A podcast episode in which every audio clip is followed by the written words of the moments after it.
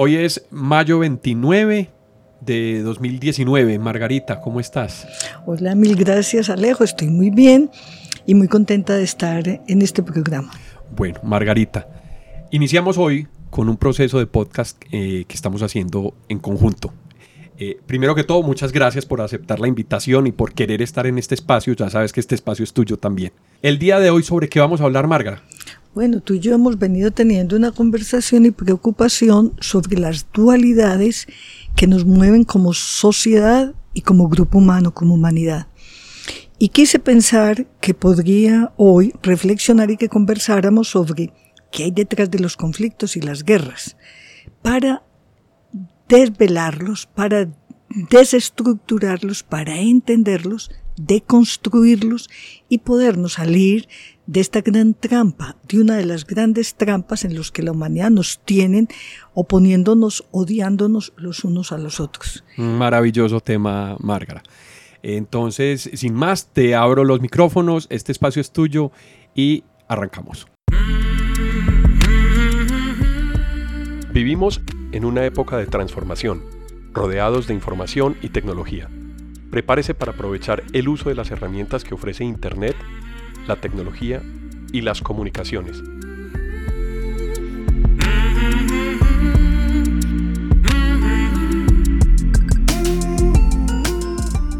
Conózcalas y aprenda cómo usarlas mejor. Bienvenidos.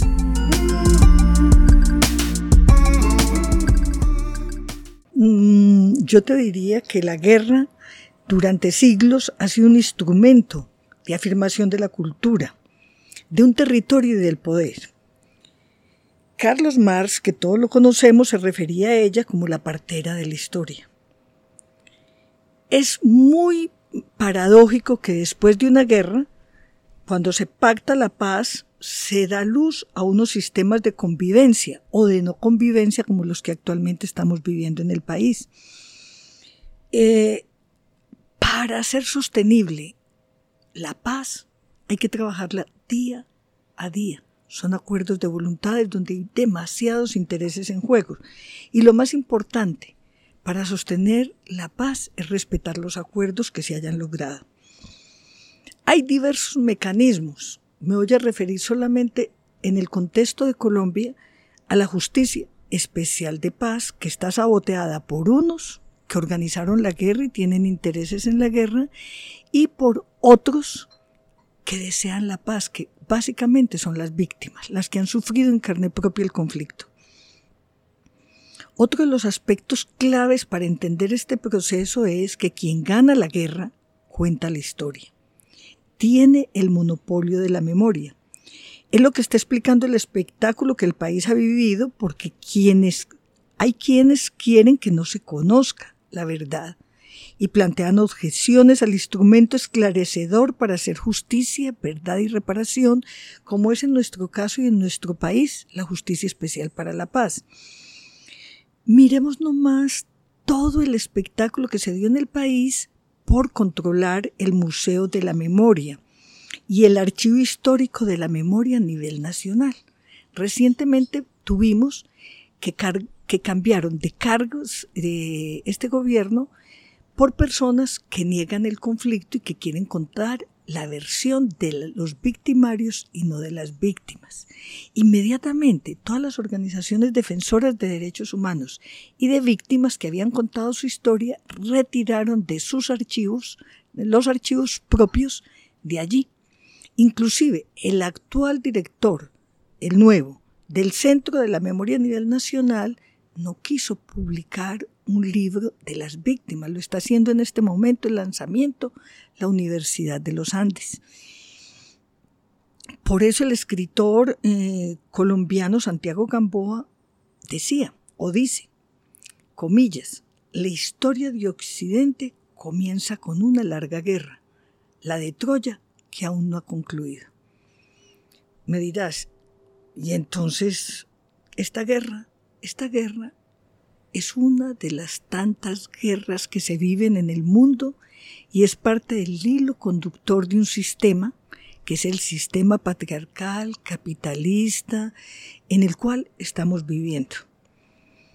Por eso la guerra también necesita una serie de explicaciones, una cultura que cree identidades y que cree formas de normalización de estilos de vida y procesos donde los seres humanos aceptemos la ignominia, la barbarie, la muerte y el odio como normales.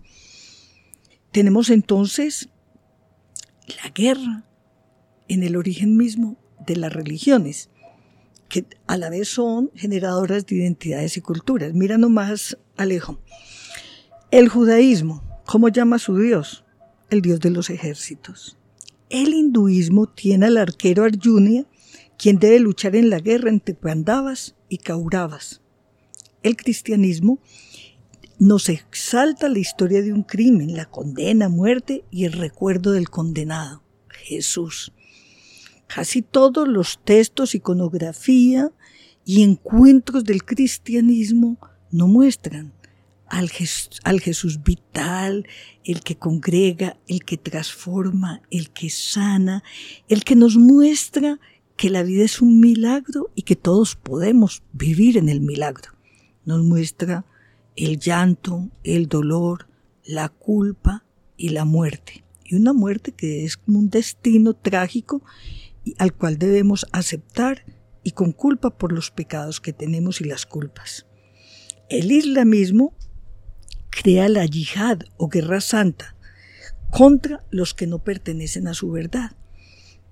Pero recordemos que las guerras santas han sido utilizadas por los grandes poderes y las hemos tenido siempre detrás a través de la historia. Acordemos las mismas guerras santas de los cristianos contra todos aquellos que no convergían con sus creencias. Bueno, la mayoría de las guerras han tenido un origen religioso o de ocupación territorial, como veníamos hablando, para apropiarse de recursos. En el esclavismo, de lo más valioso que era la fuerza de trabajo, o sea, esclavos. En la actualidad, te puedo decir que el petróleo es un recurso energético estratégico y escaso. Y tiene en la mira muchas potencias por pelearse esos recursos. No es casual que sea Venezuela que es la mayor poseedora de reservas de crudo, la que esté en este momento en el ojo del huracán y apetecida por todas las potencias. Allí convergen Rusia, China y lógicamente los Estados Unidos. Bueno, Alejo, pero me dirás, ¿las religiones son las responsables? No, todos los agentes e instituciones que tienen como papel la socialización de los seres humanos y la domesticación para que introyectemos una cultura como normal y nos comportemos de, acuerdo a ella, necesita eh, una narrativa. Por ejemplo, la historia oficial narra las guerras. Todas las personas hemos aprendido a través del colegio quién fue Alejandro el Magno, quién era Napoleón, Bolívar, San Martín, entre otros. Pero ¿por qué sabemos todo lo que pasa en tiempos de guerra y no sabemos lo que pasa en tiempos de paz? Mientras todos estos ejércitos están peleando, ¿qué pasa con los pueblos? ¿Cómo sobreviven? ¿Quién cuida? ¿Quién cultiva? ¿Quién produce? ¿Quién circula? ¿Qué pasa con el conocimiento, las escuelas, hospitales, guarderías? Esa es la historia de las mujeres. Es la historia del cuidado que no ha sido reconocida, lógicamente menos eh, pagada, y se constituye también en una fuerza olvidada y despreciada. A eso me quiero referir. Entonces esta historia eh, de cultura dominante de la guerra aprovecha todas las expresiones en el arte, por ejemplo, la pintura, la música y la literatura. Mira nomás, el Guernica de Pablo Picasso. ¿Qué transmite o qué quiso expresar el autor? El eh, lógicamente el bombardeo durante la Guerra Civil Española en esta región. Ahí quedó para la historia. El cantar del mío Cid es la historia de un guerrero, el Cid campeador en España. La canción de Rolando o el cantar de Roldán, que narra la batalla de Roncesvalles, es su equivalente en Francia. En la obertura 1812 de Tchaikovsky se celebra la victoria de los ejércitos rusos sobre Napoleón. La marsellesa de Francia es un canto de guerra contra los ingleses. El himno nacional colombiano es un canto a la guerra, al dolor y a la tristeza. A ver, se me acaba de ocurrir así una estrofa que dice, más o menos, ¿no? Eh, la recuerdo desde mi infancia, algo así. Ricauten San Mateo en átomos volando, de ver antes de vida, en átomos voló. Pero todas las estrofas son de muerte y de tristeza. Yo me pregunto, ¿es inevitable la guerra? La humanidad indiscutiblemente avanza y se enfrenta día a día a nuevos conflictos. Con una variedad, las guerras hoy se viven en vivo y en directo por la televisión y las redes sociales. El Internet, tú que eres especialista en toda esta tecnología digital, nos trajo la comunicación global y el panóptico moderno que vigila hasta nuestra intimidad. En este contexto, en este contexto entonces, Alejo, pudiéramos decir que es posible la paz. Venimos diciendo que tanto la guerra como la paz son creaciones culturales. La paz es un relato de convivencia, un horizonte soñado por la humanidad. En el caso colombiano, es hora de que como pueblo reconozcamos los sufrimientos del conflicto, así no hayan sido propios. Apoyemos la JEP, que es la Justicia Especial para la Paz, y nos comprometamos a decir no más violencias y guerras, como decía nuestro Nobel García Márquez. Hacer la paz, comillas, es una nueva y arrasadora utopía de la vida donde nadie puede, decir por otro, puede decidir por otros hasta la forma de morir donde las estirpes condenadas a cien años de soledad tengan por fin y para siempre una segunda oportunidad sobre la tierra. En este contexto, te quiero hablar cómo afecta diferentemente el, conflicto y las guerras a hombres y mujeres. Mira, en el, no solamente en el conflicto armado colombiano, entonces nos preguntamos en estas guerras eh, cuál es el papel de las víctimas y los victimarios. La mayor parte de las víctimas de los conflictos armados en el mundo son las mujeres, los niños y las niñas. En el caso de Colombia es igual. Son las mujeres el mayor porcentaje sobre los cuales se hacen los delitos contra la libertad y la integridad sexual y Hoy lo estamos viendo reflejado por todos los actores armados. Ve, mira, hay una cosa que a mí me ha impactado, la comunidad de San José, de apartado. Mejor dicho, en un mundo en conflicto y en guerra, las mujeres y la población civil queda, digamos, inerme, no, no se puede defender. Entonces, por tal motivo, en medio del conflicto, las mujeres en el caso colombiano, se organizaron en redes de defensa de la paz en medio de la guerra. Esto empezó, mira bien, la Operación Sirirí en 1970. Creo que conoces el caso de Fabiola Lalinde, una madre que se dedicó a dar a conocer y pedir que le dieran cuenta por la desaparición y muerte de su hijo es una actividad de denuncia que dio como origen a las Madres de la Candelaria en 1999. Esta organización ha tenido como objetivo apostarle a la verdad, a la reparación y no repetición frente a las desapariciones forzadas, secuestros y homicidios en medio del conflicto armado. Esto fue en el 70, Operación Siriri. Siriri es ese pajarito que canta, canta, canta, insiste, persiste, resiste y sigue cantando. Por eso se tomó como símbolo la Operación Sirirí. A raíz de esto, mira que las madres de la Candelaria son madres que tenían hijos desaparecidos por el conflicto, policías, soldados, eh, estudiantes, líderes sociales, y supieron. Sus diferencias no son políticas, el dolor de madre es único, es humano. Estarse reunidas permanentemente para pedir al Estado y a quien supiera, también a los victimarios, decir, ¿dónde está mi hijo? quiero saber la verdad. En 1991 se constituye la Red Nacional de Mujeres. En el 92 la Red Colombiana por los Derechos Sexuales y Reproductivos. No es casual porque básicamente sobre el cuerpo de las mujeres es que se hacen todas las atrocidades. En el 95 construimos la Mesa de Trabajo Mujeres de Medellín.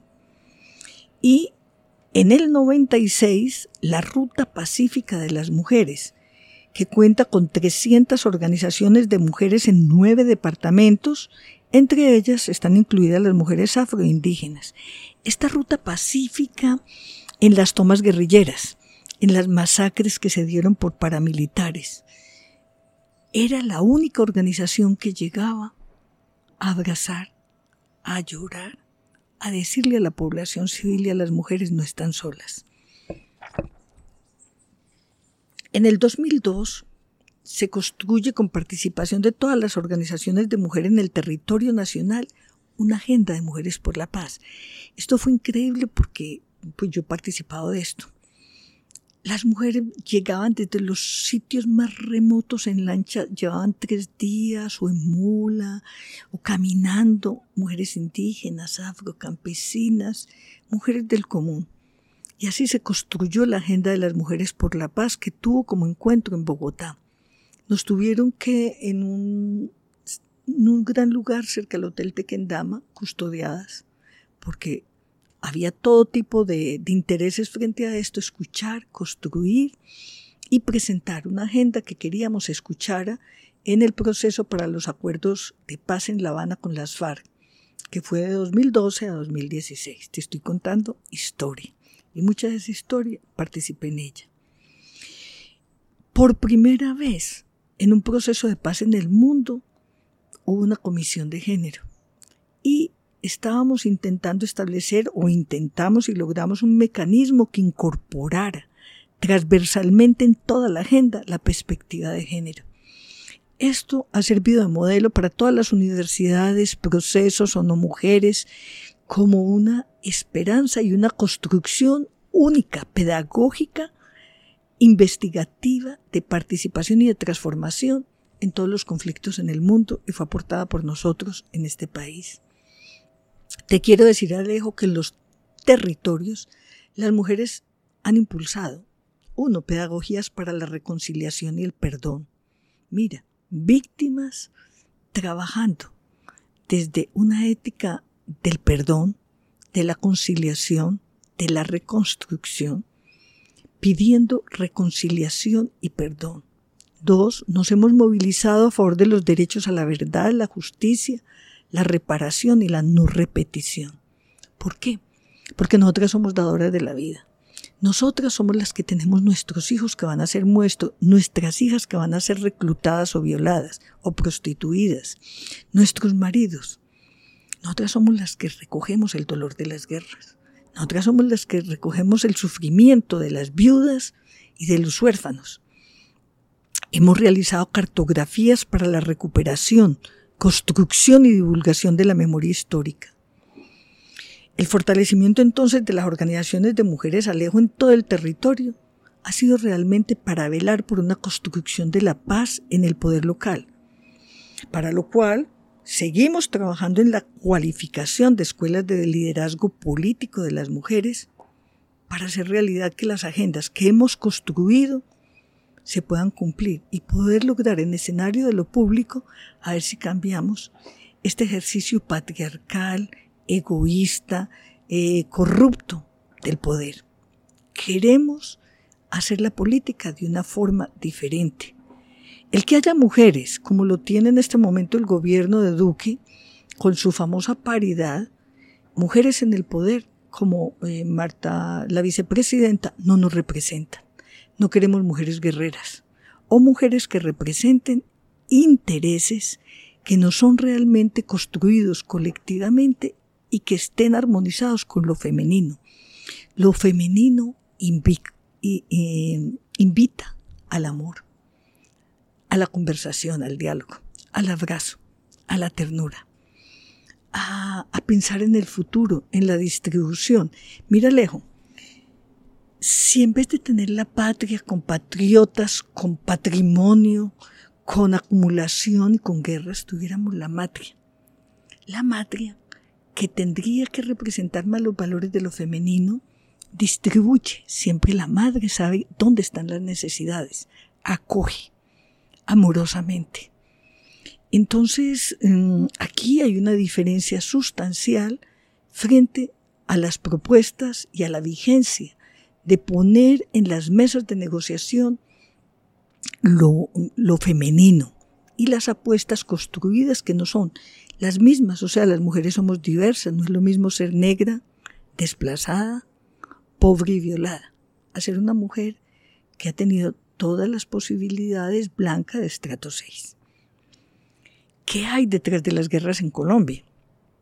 Es una de las cosas que toda la población se está preguntando. Eh, hoy nomás nos enfrentamos aquí a uno de los investigadores más independientes y que trabaja más que la Fiscalía la Procuraduría, que es Daniel Coronel. Ha sido expulsado de la revista Semana. ¿Por qué?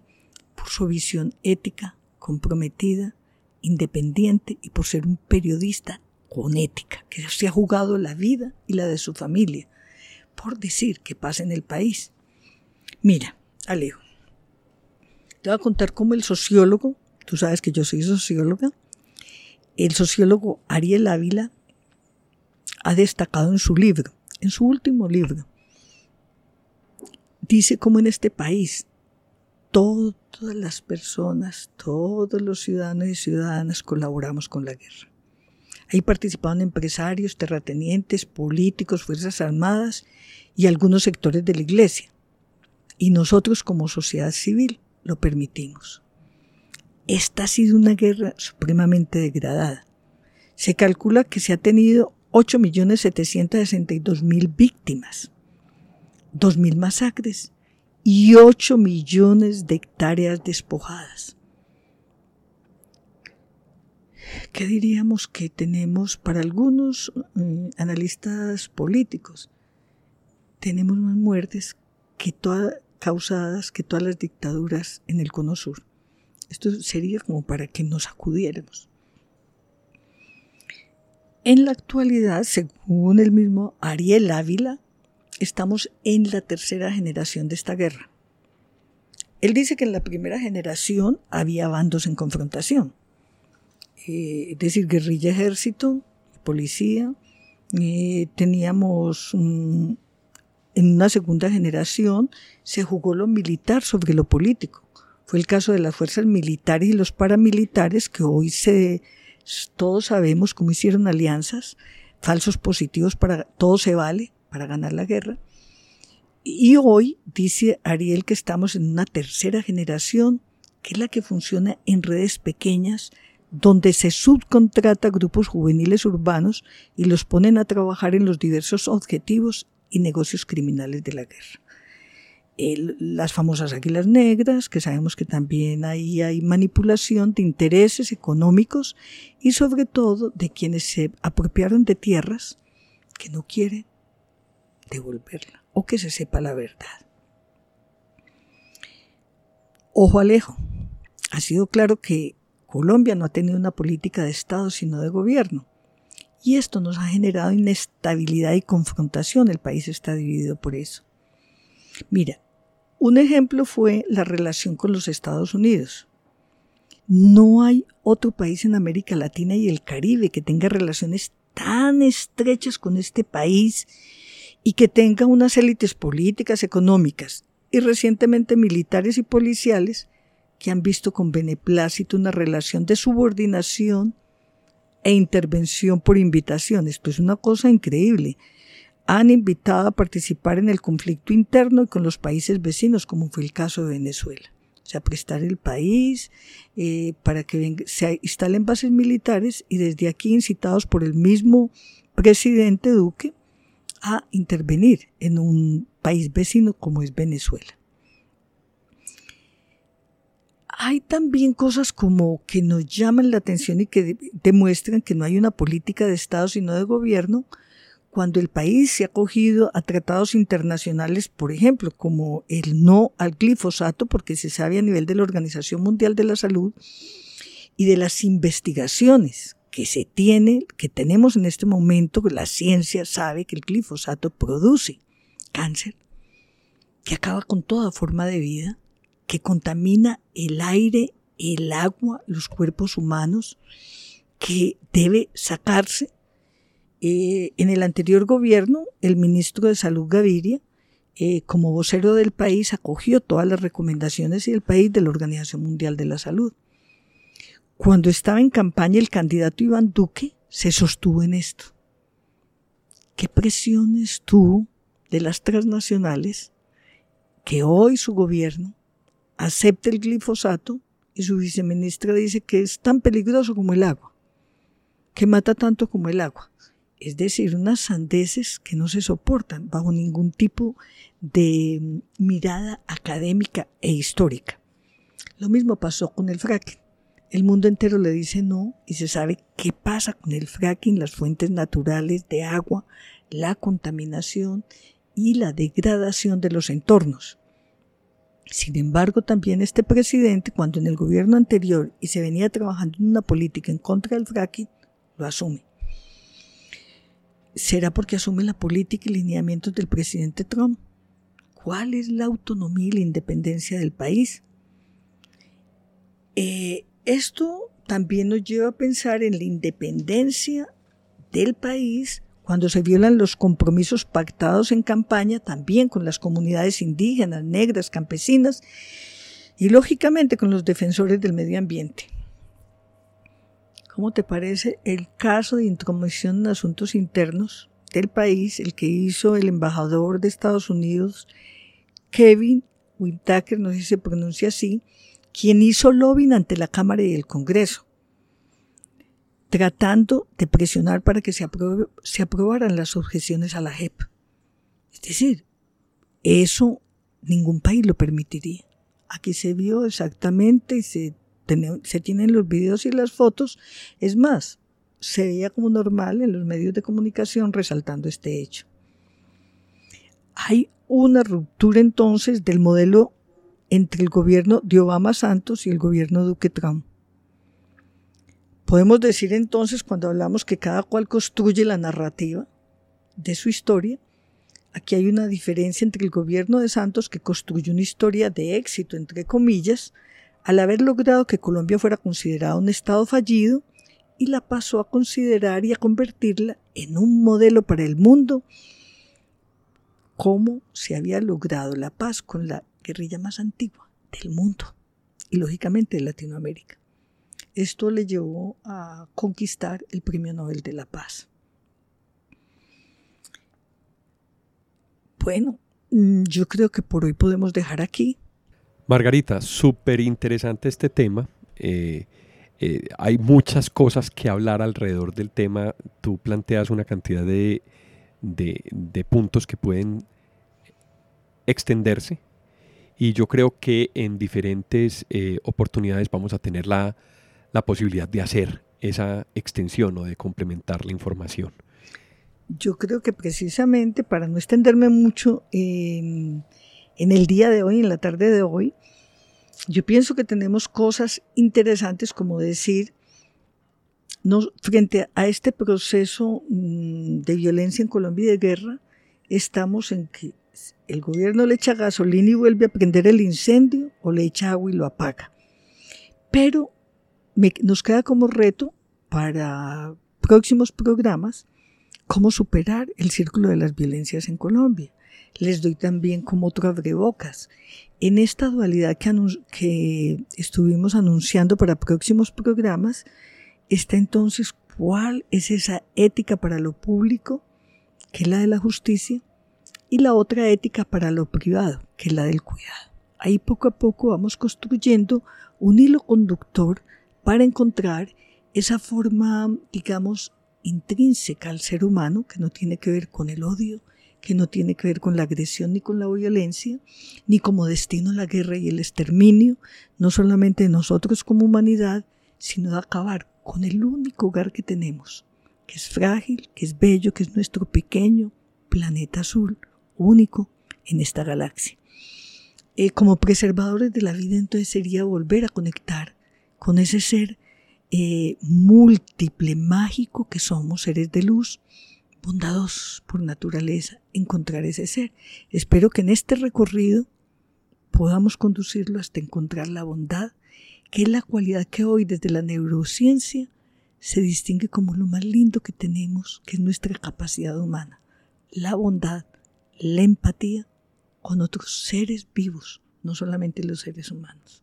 Hacemos parte de un intrincado, complejo, sistémico, holístico sistema donde todo está interconectado y por lo tanto esta interconexión nos va a dar a nosotros la potencialidad transformadora para seguir evolucionando y alcanzar realmente nuestra condición humana.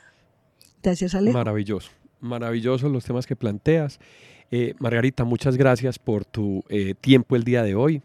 Fue maravilloso este espacio y esperamos tenerte más adelante en otros espacios que podamos abrir, abrir y complementar toda esta información. Gracias Alejo por esta invitación, ha sido muy rica.